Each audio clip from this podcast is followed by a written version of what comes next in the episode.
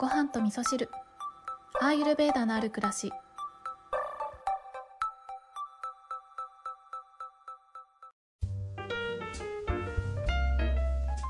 こんにちは、土井京子です、えー今日はですね、えーネイルサロンに行ってきたので、ネイルサロンに行ってきた、えーことで、うん、空間に関してね、思うことがあったので、そんなお話をしようと思うんですけど、その前にですね、えー先日のエピソードを、えーと、セサミオイルのキュアリングの回でご紹介させていただいた、ごはみそネームあさみんさんからね、嬉しいメッセージをいただきましたので、一つご紹介、えーさせてください。京子さん、こんにちは。先日はメッセージの返答をしてくださり、ありがとうございました。自分のメッセージが読まれるとなんだか嬉しくて繰り返し聞いています。京子さんのお話がとてもわかりやすく、早速キュアリングやってみました。アビアンガとオイルプリングも実際にやってみて、匂いが気にならず、手触りもサラサラで使いやすかったです。オイルプリングはしばらく口に含んだ後、オイルがサラサラした状態で出てきて、口の中がすっきりしました。実際にやってみると、いろいろ発見があって面白いです。ナスヤはもう少し慣れてからチャレンジしてみようと思います。セサミオイルはこれからも重宝しそうです。アーユルベーダ最高ですね。これからも京子さんのファンとして陰ながら応援しています。はい、こんなメッセージいただきました。あさみんさん嬉しいメッセージをありがとうございます。で、オイルプリングね、実際にやってみたということで、えー感想もね、いただいておりますけど、このね、オイルがサラサラした状態になるっていうのがね、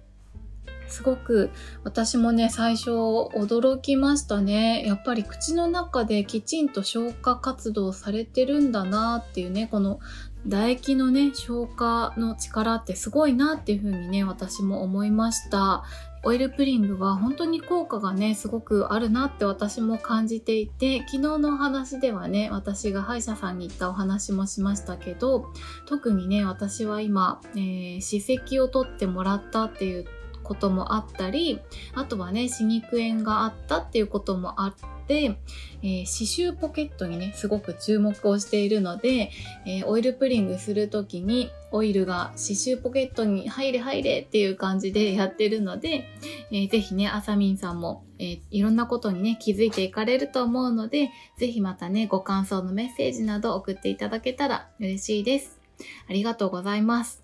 はい。それでは今日の本題に行きたいと思うんですけど、えっと、今日はですね、朝からちょっとね、会社を、えー抜けさせていただいて、ネイルサロンの方にね、行ってきたんですけれども、えっと、以前からね、行ってたネイルサロンは家の近くだったんですけど、で、お気に入りのネイルサロンもあるんだけど、お気に入りのとこはちょっと家から遠いので、時々行くっていう感じにしていたんですよね。で、家から近いネイルサロンの方が、えーこの間ね、あの、担当の方が産休に入ってしまったっていうこともあって、ちょっとね、また、えーゼロからサロンを探そうと思ってね、いろんなとこ行ってみようって思ったんですけど、今日は、えっ、と、まあ、家からすぐじゃないんですけど、電車に乗って、まあ、まあ、でも、電車に乗って10分ぐらいですかね。あの銀座のね、えーネイルサロンに行ってきたんですけど、えーそこがですね、私的にはすごく当たりというか、あ、こういうサロンいいよねっていうサロンだったんですよね。でね、何が良かったかっていうと、まずね、一番は、ん BGM の音量とか、えー曲のチョイスとか、あとはそうですね、えっ、と、お店も大きくなくって、マンツーマンで、えー人しかね、お店に入れないようになってるんですけど、まあそういったすごくパーソナルな、えー感じだったりとか、あとは、まあ、えっ、と、そんな、えー1対1で接客をしてくださるんだけれども、すごくきちんと、えーアットホームすぎずですね、あの、きちんとされていて、